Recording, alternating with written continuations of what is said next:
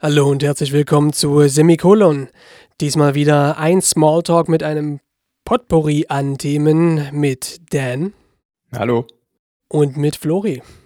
Guten Tag. Und mit mir, Toni.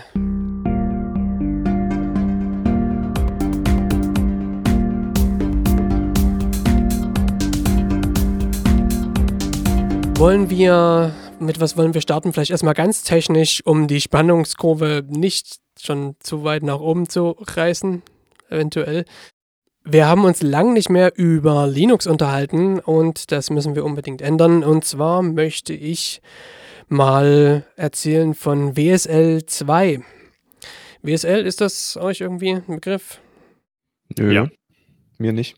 Aber ich komme ja auch nie aus der Tech-Branche. Ja, das ist richtig. WSL ist das Windows Subsystem for Linux.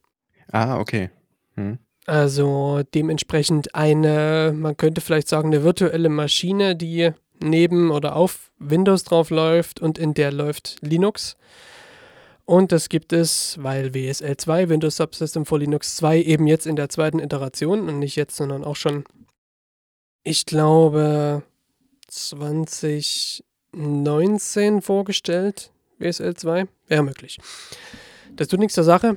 Ich musste mir mal Windows anschauen. Uh. Aus diversen Gründen musste ich mir Windows anschauen und habe dann auch gleich mir dazu ein klein, kleines Testlabor aufgebaut, also ein Laptop bei eBay geschossen und dann eben da ein Windows 10 draufgehauen. Und die Frage war, also die ich mir stellte, wie würde ich denn jetzt damit arbeiten können? Also zum Beispiel mein ganzen, meine ganze Webprogrammierung da irgendwie abbilden können. Habe ich ja persönlich noch nie gemacht. Ich bin ja unter Linux eingestiegen in die Programmierung. Ja, wie geht das? Und WSL 2 kam mir da ganz gelegen, weil WSL 2 in der zweiten Iteration eben ermöglicht diese Arbeit unter Linux noch viel, viel angenehmer. Also mich hat es wirklich sehr, sehr umgehauen, weil die Art und Weise, wie ich lokal mit meinem Webprogrammierungskram interagieren kann, ist für mich, nachdem ich mir so ein WSL 2 eingerichtet habe, also um es mal genau zu benennen, ein Ubuntu 2004 habe ich mir da aufgesetzt. Dazu noch das äh, Open Source Microsoft äh, Windows Terminal mir installiert, also quasi eine Terminal-Emulation. Da läuft auch die normale Eingabeaufforderung, dürften ja Windows-Nutzer kennen, läuft drüber. Die PowerShell läuft drüber und man kann eben auch ganz normale Linux-Terminals da drin dann gleich öffnen. Eins nach dem anderen, die Installation war sehr, sehr einfach. Nach 10 Minuten stand das Ding. Und ich habe mir dann so das Ganze, was man eben als Webentwickler vom Stack her braucht, in dieser virtuellen Maschine. Also ich, es ist keine per se nicht eine virtuelle Maschine. Es läuft relativ gleichberechtigt neben Windows, hat man das Gefühl. Ähm, also ich habe mir dann in diesem Linux quasi einen, einen Webserver installiert, ein MySQL und PHP und habe dann halt eine PHP-Anwendung aufgezogen, namentlich die die Website von, von meiner Band, die ich auch betreue und die ich entwickelt habe.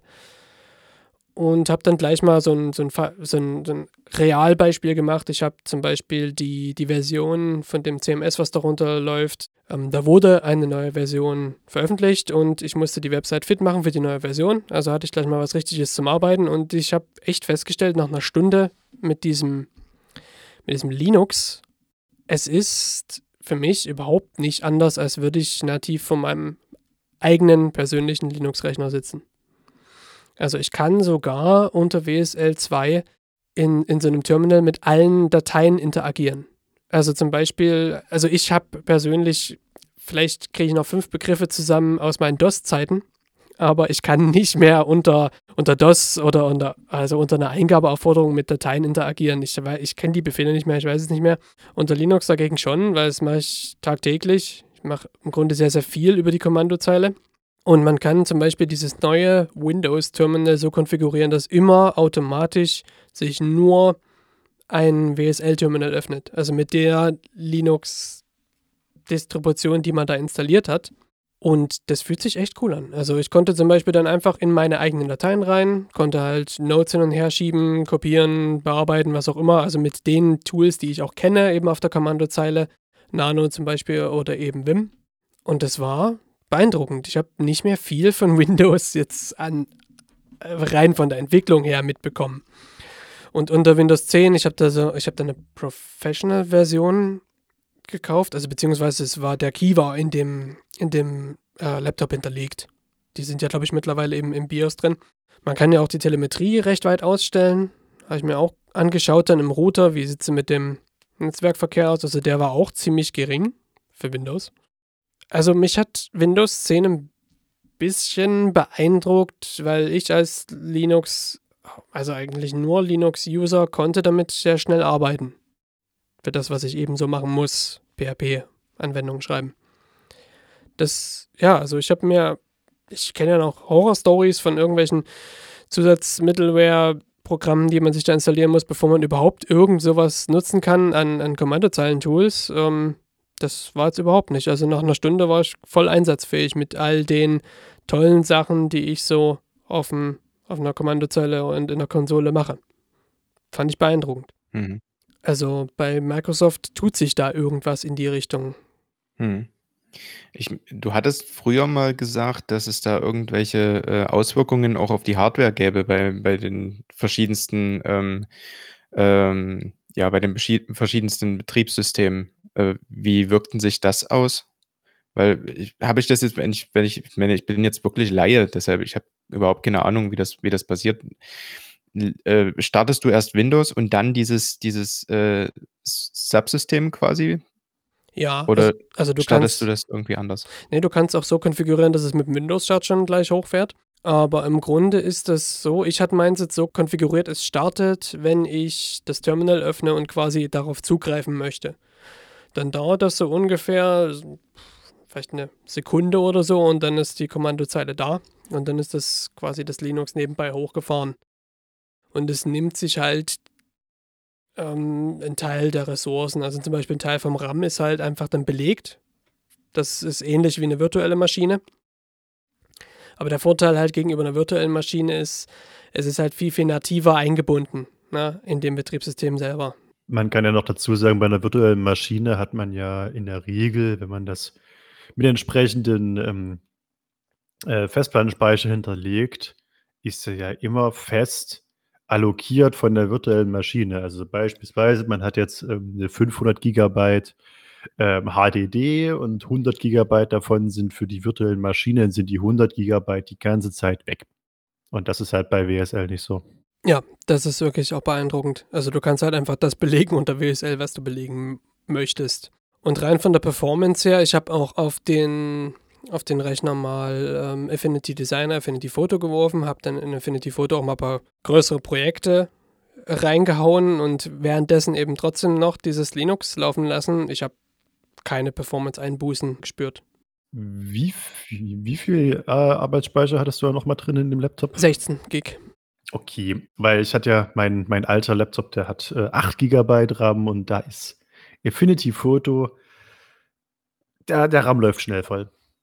Muss man einfach sagen. Das ist richtig, ja. Also ich, da würde ich auch immer auf 16 gehen, wenn man es kann. Also ich, ich habe in meinem Fall war es jetzt ein Lenovo X260, also von 2016 glaube ich ist oder 15, also ein Dual Core i5 sechste Generation, genau. Und es war eben drin, war, war kein RAM, keine Festplatte.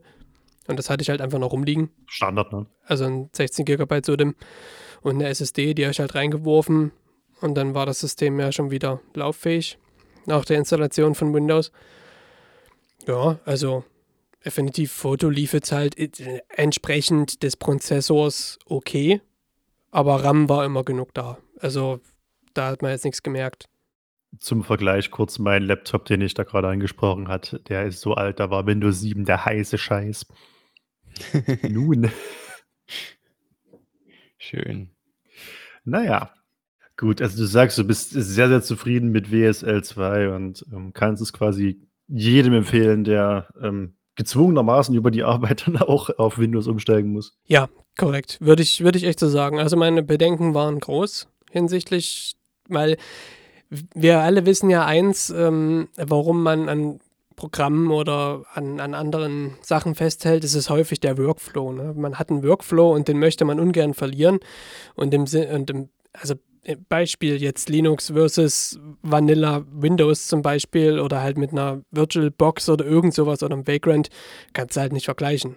Ja, also du bist dann halt natürlich in dieser einen Maschine, kannst du dich dann so benehmen wie, wie zu Hause, aber eben nicht auf dem ganzen System. Und so kann ich ja auf, auf dem ganzen System einfach in meiner Bash mit den Dateien interagieren. Ich bin ja zum Beispiel auch jemand, der macht sich schnell mal der Konsole auf und pipet halt irgend, irgendwas aus der Zwischenablage in irgendeine Datei rein. So, das ist halt, was ich halt häufig mache.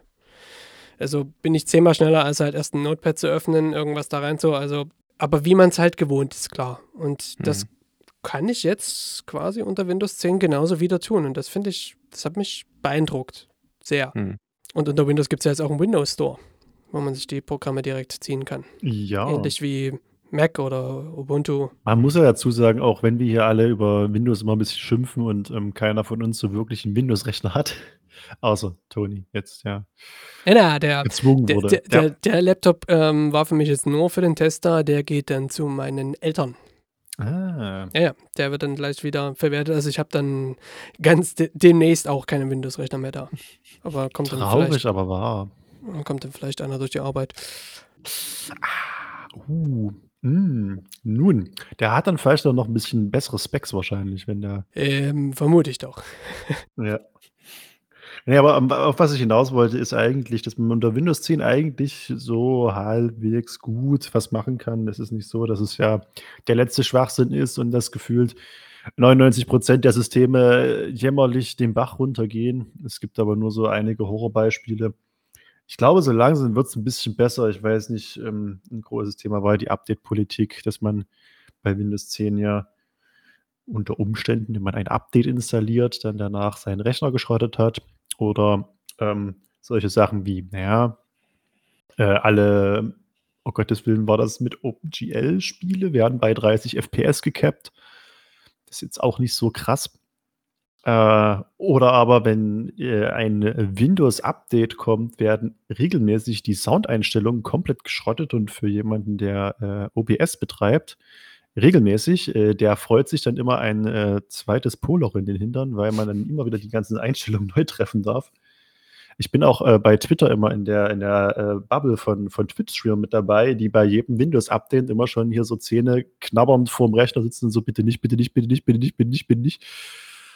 Ja, das sind so Kleinigkeiten, die mir mal aufgefallen sind. Aber ansonsten, ich glaube, für den Otto Normalhans kann man sich Windows 10 sicherlich gönnen und man kann aber auch sich die 100 Euro sparen und Linux nehmen. Aber pst. Ja, vollkommen richtig. Für mich war es jetzt einfach nur ein Muss eben, dass ich mir das anschauen muss und bin ganz zufrieden, dass es doch zu funktionieren scheint und mich eben nicht behindert. So, das ist das hat mich beeindruckt.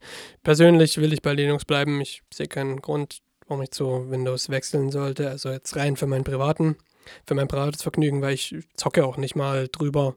Und selbst das Argument ist ja mittlerweile auch ziemlich entkräftet. Ja, ich glaube aber einfach auch, wenn du mit der Maus den Play-Button bei Steam, bis du den gefunden hast überhaupt, bis du mit der Maus dahin gekommen bist und dann gedrückt hast, das ja, dauert schon. Was? Ja, stimmt, da habe ich die Xbox eh schon an. in der Zeit auf jeden Fall. Ist ja auch Microsoft, ne? Also geht Bill mhm. Gates nicht verloren. Ein Glück. Aber du könntest in der Theorie dann äh, Forza Horizon mit deinem Xbox-Controller am Rechner spielen über Windows 10, weil das geht ja jetzt auch.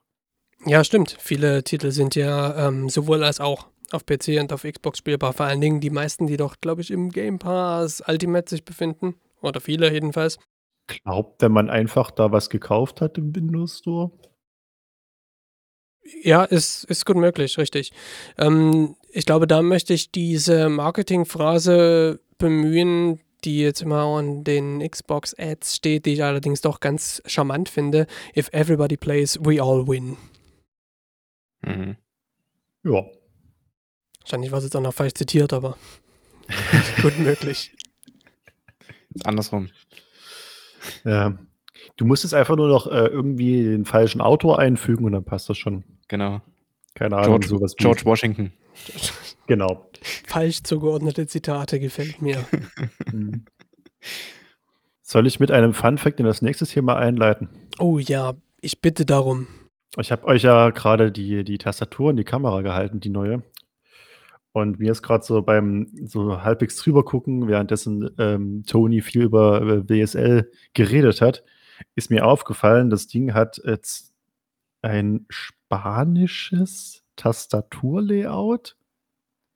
Also ich kann es euch noch mal kurz rein zeigen in die Kamera und äh, macht mal das Ganze groß und guckt mal hier zum Beispiel bei der Backspace-Taste. Das Cool. Ding heißt Retro Ceso. Naja, Mhm. ich äh, lerne jetzt Spanisch anhand meiner Tastatur und ich kann so ein schönes N mit einem Dach drüber schreiben. Ein Enje. Hm. Endlich kannst du, endlich kannst du Pina Colada ohne Probleme schreiben und Jalapeno Endlich, ja. Und Senorita. und Senor. Meine YouTube-Suche wäre, dann wird dann, dann auch immer etwas anders aussehen, aber na gut. Man gewöhnt sich dran. Und Ich du hast aber auch. auch direkten Zugriff auf die, äh, auf die wunderbaren Klammern. Stimmt.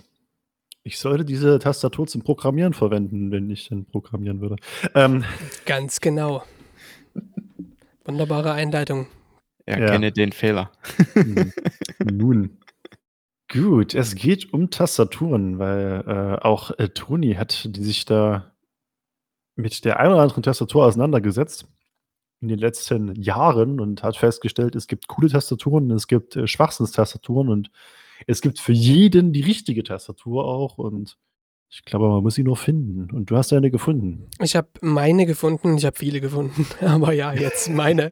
Und ich bin definitiv keiner der Anhänger dieser komplett mechanischen, klassischen IBM-Tastaturen. Ich bin froh, dass die mittlerweile, also dass ich damit nicht arbeiten muss, bin ich sehr froh drüber.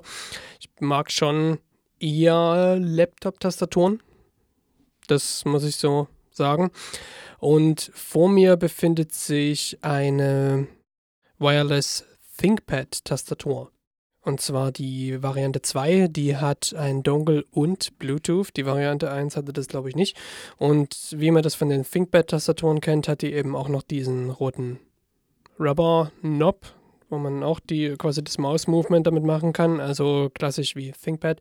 Und wie bin ich drauf gekommen? Doch nicht etwa durch das X260 ThinkPad, was ich mir bei eBay geschossen habe zum Testen von Windows 10, doch ganz genau. Die Tastatur hat mich so beeindruckt, weil die ist auch so, naja, die hat eben die typischen Notebook-Tastaturmaße von, den- von den Ausmaßen der Tastatur her, hat aber einen schönen, wie man es so nennt, im, im Kennerkreis einen schönen Key-Travel. Also der Weg, den die Tastatur beim, beim, die die Taste beim Tastendruck nach unten nehmen kann, das ist der Key-Travel. Und den empfinde ich bei ThinkPads, bei eben den neueren ThinkPads, sehr angenehm. Also jetzt bei der, die ich vor mir habe, ja, ich bemühe sogar eine, ein Lineal. Hm, Naja, ich würde sagen, es sind schon 2,3, 2,5 Millimeter.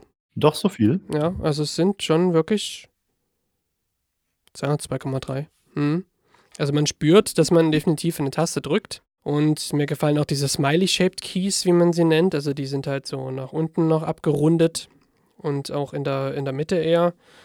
Nicht, gan, nicht, gänze, nicht in Gänze plan. Finde ich grandios. Die haben einen sehr, sehr schönen Weg. Die Tastatur hat ein schönes Layout und hat auch, hat auch Tasten. Tasten, die ja zum Beispiel viele Mac-Nutzer nur aus Legenden kennen. Page Up, Page Down, Home und End, wo man sich so richtig mit einer Taste förmlich über Webseiten fliegen kann. Was, was für Dinger? Ich suche sie gerade. genau. Und sogar eine Print, Eieiei. eine Print-Screen-Taste. Ja, ich habe ja das englische Layout vor mir, also weil ich ja zum Programmieren bevorzuge ich eben das englische Tastaturlayout wegen den unterschiedlichen Klammern schon alleine. Das heißt hier Druck SABF. Wir sind immer noch in Deutschland, was? In Ordnung, ich konnte es jetzt Ja. äh, einfach nicht nachempfinden, weil ich ja hier die englische Tastatur vor mir habe. Aber ich habe ja unterschiedlichste Tastaturen getestet, wie Flori schon meinte, und möchte dazu noch kurz in den Raum werfen. In der Homeoffice-Folge habe ich sie angepriesen, die K380 von Logitech. Auch so eine etwas kleinere Tastatur, hat weniger Key Travel als diese Lenovo jetzt vor mir. Die ist auch sehr, sehr gut und zwar wegen den drei Bluetooth-Bänken. Eben drei, drei Bluetooth-Bänke, die man mit drei Geräten verbinden kann und das Ding hat auch Windows und Mac Layout drauf. Also klar sind die Tasten dann ein bisschen befüllt mit den ganzen Symbolen, aber zumindest ist es möglich. Und die hat zum Beispiel im Gegensatz zu der ThinkPad-Tastatur, die ich jetzt vor mir habe, äh, die hat auch Media Controls. Also Play, Pause und Forward, Backward, das hat die jetzt zum Beispiel nicht. Selten passiert es mal, dass ich mir das wünsche, dass sie das hätte, aber es passiert schon mal. Kann schon mal, also gut, dann muss man halt doch mal hochblicken, wieder die Maus bemühen und irgendwo das finden, wo gerade der Sound herkommt. Aber die kann ich auch sehr, sehr empfehlen und die hat auch ein sehr, sehr lange Akku, also nicht Akku, sondern da ist eine Batterie drin, eine, ich glaube, zwei, eine Double A, zwei Double A's, ich bin mir unschlüssig. Ähm, ich habe die Tastatur, ich habe die Batterie noch nie wechseln müssen. Und hatte das Ding ein Jahr im Einsatz. Das sagt schon was aus.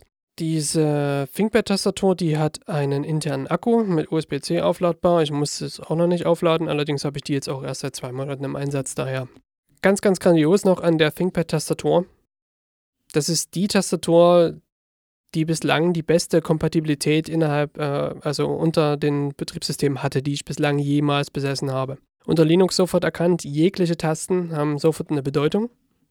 Manche sind vielleicht eher sinnlos, aber gut, das, es gibt ja bestimmt Leute, die, das, die damit was anfangen können. Also zum Beispiel eine schaltet externe Monitore aus. Brauche ich jetzt nicht, aber zumindest kann sie das. Ähm, unter Mac wurde sie sofort erkannt. Ich meine, es ist ja trotzdem eine Windows-Tastatur, also aber Zumindest wurde sie komplett erkannt. Und unter Windows funktioniert sie auch. Was sagt ihr so? Habt ihr so das Gefühl, die Tastatur für euch gefunden zu haben? Seid ihr noch auf der Suche oder ist es vollkommen egal? Hauptsache, es macht laute Geräusche. Also bei mir ist erstmal Hauptsache egal, äh, ähm, äh, es muss laute Geräusche machen, weil ich bin jemand, der tippt ähm, sehr aggressiv. Passt zu mir quasi. Und, äh, ja, aber so ein bisschen das gefunden, was ich gerne hätte, habe ich schon. Ich habe seit 10 Jahren, 11 Jahren, 11, 11, 12, 12, 11, irgendwas in der Dreh. Ich ist schon so lange her, ich habe schon keine Ahnung mehr, ich habe den Überblick verloren, ähm, benutze ich die Logitech G105 und, ähm, aufgrund auch der Tatsache, dass die ja weitere Sondertasten noch links neben dem äh, Steuerung, Shift und so weiter Tasten hat, ist das natürlich vom, von der Gewöhnung her ähm, immer ein bisschen unterschiedlich. Deswegen, ich bin darauf jetzt gewöhnt, trainiert, kann damit gut schreiben, bin zufrieden, sehr zufrieden. Aber wenn ich andere Leute hier habe, die mal unter Umständen diese Tastatur benutzen, die äh, schreien immer wild rum, weil sie statt äh, Steuerung G6 drücken. Naja. Also, ich denke, das ist zum einen eine Gewöhnungssache, zum anderen natürlich auch, äh, ja alles, was diese Tastatur braucht, hat sie für meine Begriffe. Falls ich irgendwie, keine Ahnung, ähm, farbenblind werden sollte oder allgemein meine Sehstärke abnimmt, dann sind zumindest noch die, äh, WASD und die Pfeiltasten, ähm, farblich hervorgehoben. Ja, der Kontrast ist noch höher dann zwischen den anderen. Ja. Die könntest du quasi wieder finden. Ja, tatsächlich. Und ansonsten, ich bin auf jeden Fall sehr zufrieden. Deswegen nutze ich die seit Ewigkeiten, habe mir auch schon das Ganze zum zweiten Mal gekauft. Und ja. I like. Hm. Ach so, und falls, was ich ja noch erzählen kann zum Thema spanischen Layout mit der Tastatur. Ich äh, gucke mir auch gerade an, was da für tolle Sondertasten drauf sind, weil das ist ein, eine Logitech K400, diese zweite Tastatur die ich da jetzt frisch ähm, geschenkt bekommen habe, quasi. Ähm, und die ist äh, quasi dafür da auch mit äh, wirklich am Fernseher benutzt zu werden. Also hat die tolle Sachen wie ein Suchenknopf. Das ist jetzt über F5. Ein Haus, würde ich jetzt mal sagen, für Startseite. Es gibt noch einen Melodie-Button scheinbar, weil es ist eine Note drauf. Ich habe keine Ahnung. ähm, naja, also. Oh ja, ich sehe es gerade, ich sehe mir gerade das Layout an. Ja, also es ist auf jeden Fall eine, eine, eine wirklich nur für äh, faul auf der Couch rumliegen und nicht aufstehen müssen, Tastatur. Und ein Touchpad. Ja, ja, das ist richtig. Es, es kann alles, es hat alles. Und es hat einen ähm, weiten Key Travel. Habe ich kurz nachgemessen noch. Ja, das sind so die, die, die ganz wichtigen Eckdaten. Ja, ich wollte es bei meiner Tastatur, die hier gerade vor mir liegt, nicht machen, weil ansonsten drücke ich ja noch irgendwelche Tasten und alles explodiert. Also da. Schwierig. Ja. Ich kann die aber abstecken. Moment mal, das ist ja hier Laptop.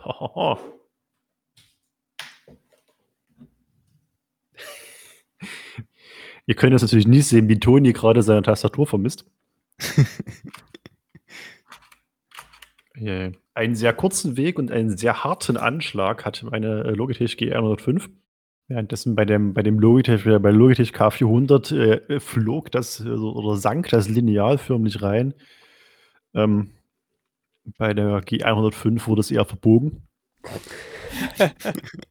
Aber man muss auch dazu sagen, das Lineal ist jetzt. Ähm, okay, es ist, ja. Okay. es, es, es, ist ein, äh, Gummi, ein Gummilineal. Okay. Sehr flexibel. Okay. Ja, also bei mir sind die Tastaturen immer diejenigen, die eingebaut sind. Also ich lege da nicht allzu viel Wert drauf, jetzt, sobald ich mich für ein Gerät entschieden habe, sage ich mal. Ähm, der einzige Punkt, wo ich Wert drauf lege, ist, dass sie halt relativ leise sind. Also ich, ich mag das zum Beispiel nicht, wenn die jetzt irgendwie ähm, so, ja, wenn du da drauf hämmern musst, bevor da irgendwas passiert. Das ist äh, eher nicht mein Ding. Und ich glaube, meinen Nachbarn hier, die Wände sind ziemlich dünn, denen gefällt das auch ganz gut. So oft wie ich schreibe, da möchtest du relativ leise Tasten haben. Ansonsten kriegst du gleich eine Beschwerde wegen Ruhestörung oder was weiß ich was. Genau. Also ich kenne ich kenn das auch von, ähm, von meinem letzten Job, wo ich ge gearbeitet hatte. Da war halt, ähm, ja, das war halt auch eine relativ laute Tastatur und das hat halt echt eine Weile gedauert, bevor man sich mal da dran gewöhnt hat. Dass du halt echt, ähm, weiß nicht, ich kann dann auch langsamer schreiben nur. Ne? Und dementsprechend werde ich auch langsamer beim Arbeiten und das äh, gefällt mir irgendwie nie. Deshalb brauche ich relativ, ähm, ja, eine, wie, wie, wie nennt ihr das? Key Travel? Ja, einen relativ niedrigen Key Travel, damit mhm. es da etwas schneller vom Prozess her funktionieren kann.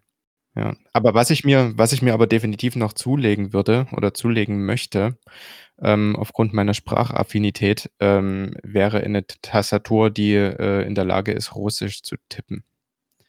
Da wäre ich voll dabei. Hätte ich gerne. Naja, da könntest du ja, du bist ja, glaube ich, Apple-Nutzer. Mhm. Da könntest du ja einfach so eine, ich halte sie gerade ins Bild, so ein Magic Keyboard, so eine Bluetooth Apple-Tastatur nehmen. Die gibt es ja auch in Russisch. Mhm. Kostenpunkt ist halt einfach teuer. Ja, aber eben. ja, die sind schon ganz solide. Die haben halt einen sehr geringen Key Travel. 1,3 mm würde ich jetzt fast behaupten. Ich habe jetzt einfach keinen Messschieber da, um das hier richtig zu verifizieren. Auf jeden Fall hat diese ThinkPad Wireless Tastatur 2 noch ein ganzes Stück mehr Key Travel als jetzt diese Apple-Tastatur. Ähm, bei der Apple-Tastatur Ganz gleich, ob im MacBook oder jetzt so einzeln, wie ich sie ja auch noch rumstehen habe, stört mich tatsächlich ein bisschen, mich stört ein bisschen, dass die Tasten so lose sind in sich. Also wenn ich so mit, mit den Fingern drüber ziehe, dann, mach, dann klickert das schon ein bisschen so vor sich hin. Da bin ich kein, kein großer Fan von, kenne aber auch definitiv Leute, die das sehr, sehr gerne machen. Ich tue es gerade. Ja, ja. yeah. mir doch gedacht, dass ich das irgendwo höre. Gerade und mir nicht nur einbilde. Die Lenovo hier vor mir hat das eine, also ganz gering hat das auch ein bisschen. Ähm, zum Beispiel habe ich hier noch ein Tuxedo Infinity Book stehen, das macht das gar nicht. Das hat nur so, also das hat sehr, sehr, sehr, sehr straffen Druckpunkt auch. Also das, das macht gar keine Geräusche. Naja. Klar, wie man es eben mag verständlich. Ich habe auch eine ganze Weile gesucht und hätte ich nicht einfach notgedrungen jetzt mal dieses ThinkPad ausprobiert. Ich glaube, ich hätte auch nie diese ThinkPad-Tastatur bestellt, weil ich diesen, diesen äh, Touch-Knob auch immer irgendwie komisch fand. Den ich jetzt allerdings auch gar nicht so schlecht finde, weil so ist sofort eine Maus quasi da, integriert. Und das ist, das ist manchmal gar nicht so dumm. Also gerade wenn dann die Maus kurz aussteigt, weil Bluetooth, was weiß ich, ist leer oder kaputt, dann ist definitiv immer noch eine, eine Maus quasi da an diesem Knob und ich werde auch immer schneller mit diesem Knob. Also ich will bestimmt nicht komplett umsteigen, aber irgendwie, ja, es funktioniert. Sagen wir mal so, es funktioniert. Ist es eigentlich für dich eine Option, um in meine Shooter-Karriere einzusteigen mit äh, dem Rubber Knob? Mit dem, ja, bestimmt. Ja. bestimmt. Ich muss jetzt einfach nur noch ein bisschen trainieren. Mit Doom 2016. Ja, Also, ich denke, das sieht ganz gut aus. Ich würde gerne noch, ähm, wie ich diese Thematik eingeleitet habe, auch aus der Thematik rausgehen mit einer kurzen Anekdote und zwar zum Thema äh, harter Tastaturanschlag. Ich habe damals bei meinen Eltern die erste Tastatur, eine schöne PS2-Tastatur, die war nicht nur schwerfällig, ich glaube, die, ähm, naja, quietscht auch, wenn man die Tasten drückt oder sowas. Eher so in der Art. Und äh, naja, ich habe bestimmt sechs, sieben Jahre darauf geschrieben. Irgendwie nie eine andere Tastatur wirklich benutzt und dann, wo es in die Ausbildung ging und man dann so eine, sich so einen Laptop gekauft, gekauft hat. Naja, zum Leidwesen meiner ganzen Mitschüler konnten dann alle im Unterricht Laptops mitschreiben. Und naja, manchmal war der Tastaturanschlag bei mir etwas lauter als die Stimme des Lehrers oder der Lehrerin. Nun, ich wurde also mehrmals ermahnt, dass ich bitte ein wenig leiser tippen sollte. Aber deswegen bin ich jetzt hier zu Hause und kann so laut tippen, wie ich gern möchte. Immer mit vollem Arm ausholen beim Tastenanschlag. Ja, ja, so. Ich denke auch, dass äh, ich werde mich umbenennen. Mein Spitzname ist jetzt bald Aggressive Typing Sound. Gefällt mir. Gefällt mir sehr gut, ja. Gut. Dann kommen wir noch in die letzte Kategorie, die der Toni auch schon so halb einleiten wollte, wie ich das fast mitbekommen habe. Und zwar geht es ja darum, dass es mal wieder äh, Updates aus der Apple-Region gibt. Es gibt neue Sachen, neuen Stuff, positiv wie negativ. Ähm, nun, nun. Aber dazu möchte Toni bestimmt gleich weit ausholen. Genau, also 1982 begab es sich, da, nee, In einer Garage, was? genau, zu weit, äh, zu weit ausgeholt. Apple stellte nun vor geraumer Zeit die Abkehr von, von Intel als Chipmaker, als, als, als Prozessorhersteller vor und eben die äh, eigenen Macs, erstmal nur die MacBooks, MacBook Air, MacBook Pro 13 Zoll und die Mac Mini mit den eigenen Prozessoren vor. Das Ganze nennt sich M1, der Prozessor.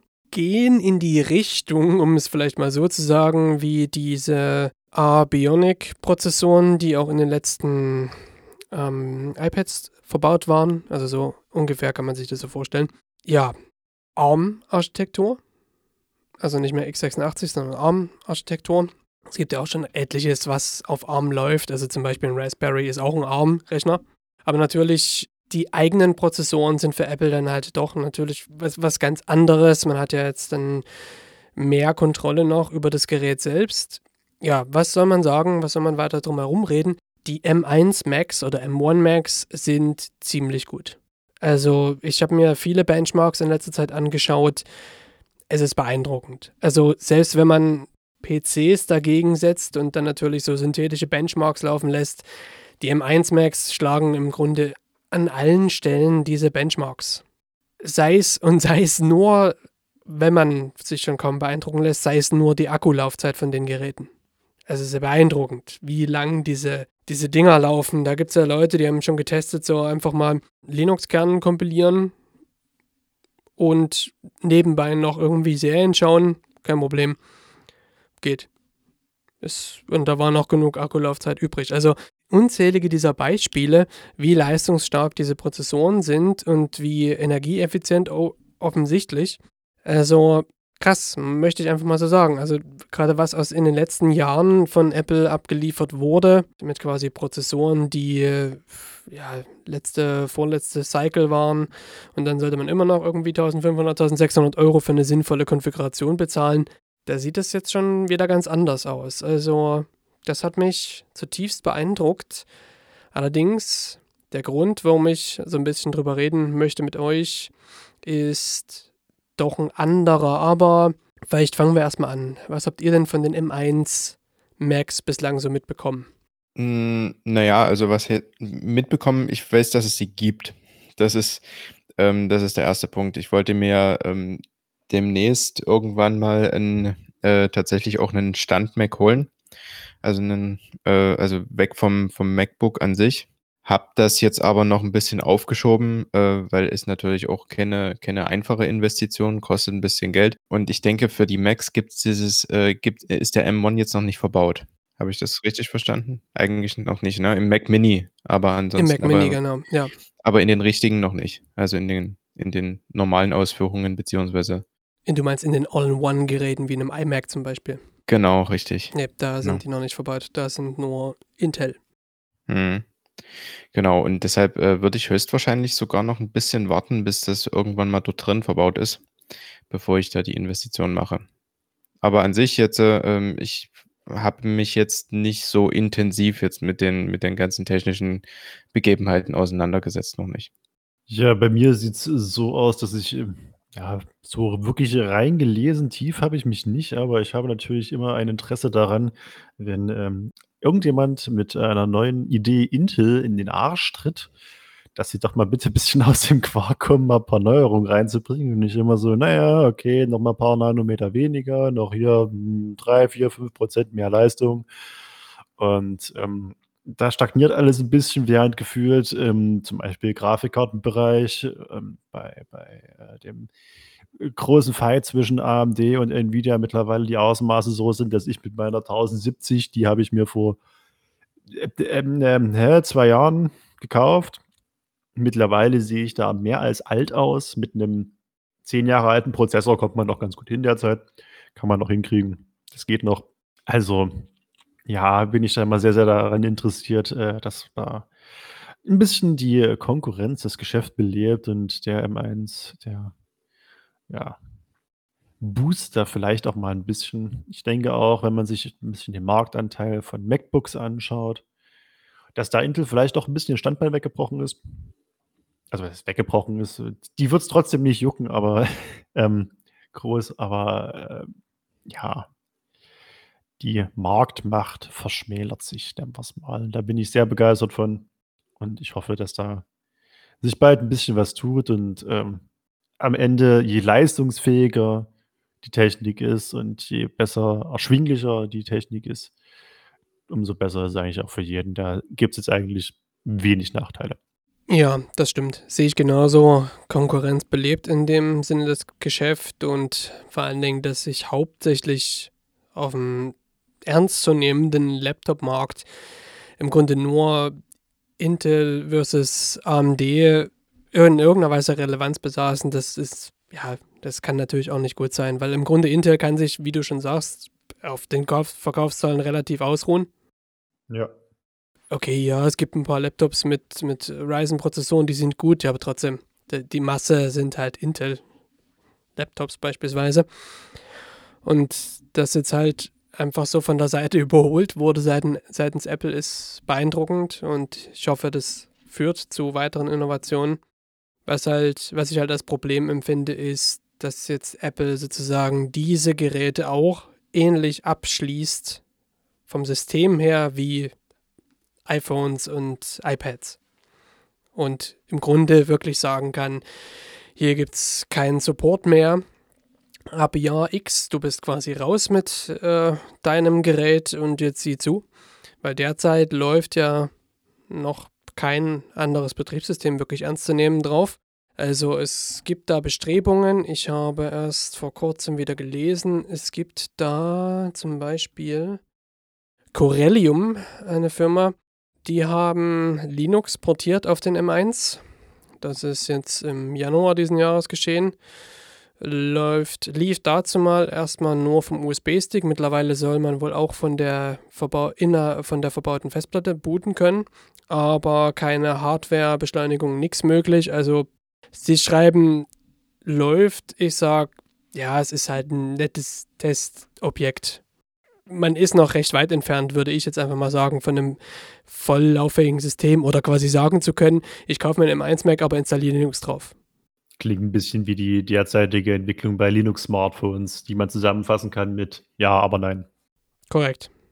Korrekt. Das wäre noch mal 'ne ein das wäre tatsächlich noch mal 'ne ganz interessante Folge. Ja, ne, also, es ist ja immer so dieses schöne, ähm, Dilemma für für für Firmen, die etwas verkaufen, dass die Leute das wenn das Produkt gut ist, wenn das Produkt langlebig ist, dann kaufen die einmal und nach fünf Jahren stellt die Firma fest, Kleister, die geben ja gar kein Geld mehr für uns aus. Das ist ja doof.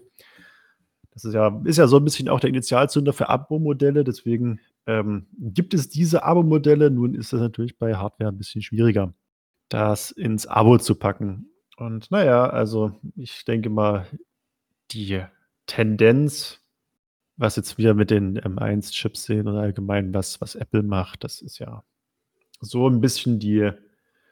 Also, das wird noch in andere äh, Bereiche vordringen, beziehungsweise sehen wir das ja auch schon, zum Beispiel jetzt bei Handys. Früher konnte man gefühlt bei jedem Handy noch den Akku tauschen. Mittlerweile muss man die Handys, wo man den Akku selbst problemlos tauschen kann, die muss man suchen. Oder zum Beispiel mit irgendwelchen das heißt, es ist nur eine SD-Kartenerweiterung. Das ist auch nicht bei jedem Handy mehr. So nach dem Motto, wie, du willst mehr Speicherplatz? Kauf dir doch ein neues Handy. Also, diese ganze äh, Sache wird wahrscheinlich voranschreiten, dass dann irgendwo eine, eine, eine Haltbarkeitsgrenze festgelegt wird vom Hersteller. Das ist bescheuerte, weil, naja, wenn man sich die Rohstoffe anschaut, die dafür draufgehen, dann ist das eigentlich eher traurig dass man das nicht selbst festlegen kann als Kunde, als Käufer. Aber naja, Apple geht es auch wirklich schlecht und deswegen müssen die wirklich schauen, wie, da, wie die auch mal an Geld kommen. Also das muss langsam mal anlaufen, sonst, ja. sonst springen die Investoren ab und das Ding geht Bach runter. Ich sag's euch. Nun. Ich meine, es ist natürlich viel Mutmaßung dabei. Es kann natürlich auch durchaus passieren. In ein, zwei, drei, vier Monaten heißt es oh plötzlich, ja, Linux ist ohne Probleme lauffähig und bootbar. Das weiß man jetzt noch alles nicht. Aber mein Gedankenanstoß ist halt einfach durch, durch noch mehr eigene Hardware, die halt verbaut wird, durch das gezielte Konfigurieren der eigenen Hardware ist natürlich auch möglich, auf einer viel, viel tieferen Ebene ein anderes Betriebssystem zum Beispiel auszusperren, vom Booten abzuhalten und sonst irgendwas. Also ich kann zum Beispiel, also ich habe mich noch nie damit beschäftigt, aber ich wüsste jetzt nicht sofort, ob ich wirklich zum Beispiel auf meinem iPad, wenn es irgendwann aus dem Support rausfällt, ob ich damit noch irgendwas anderes anstellen könnte als ein Briefbeschwerer. Eine Schreibunterlage. Oh, ja, doch. Ein Schneidebrett. Äh, klar ist, wenn die Messer doch stumpf. Aber ich könnte noch einen Kork drüber kleben. Zum Beispiel.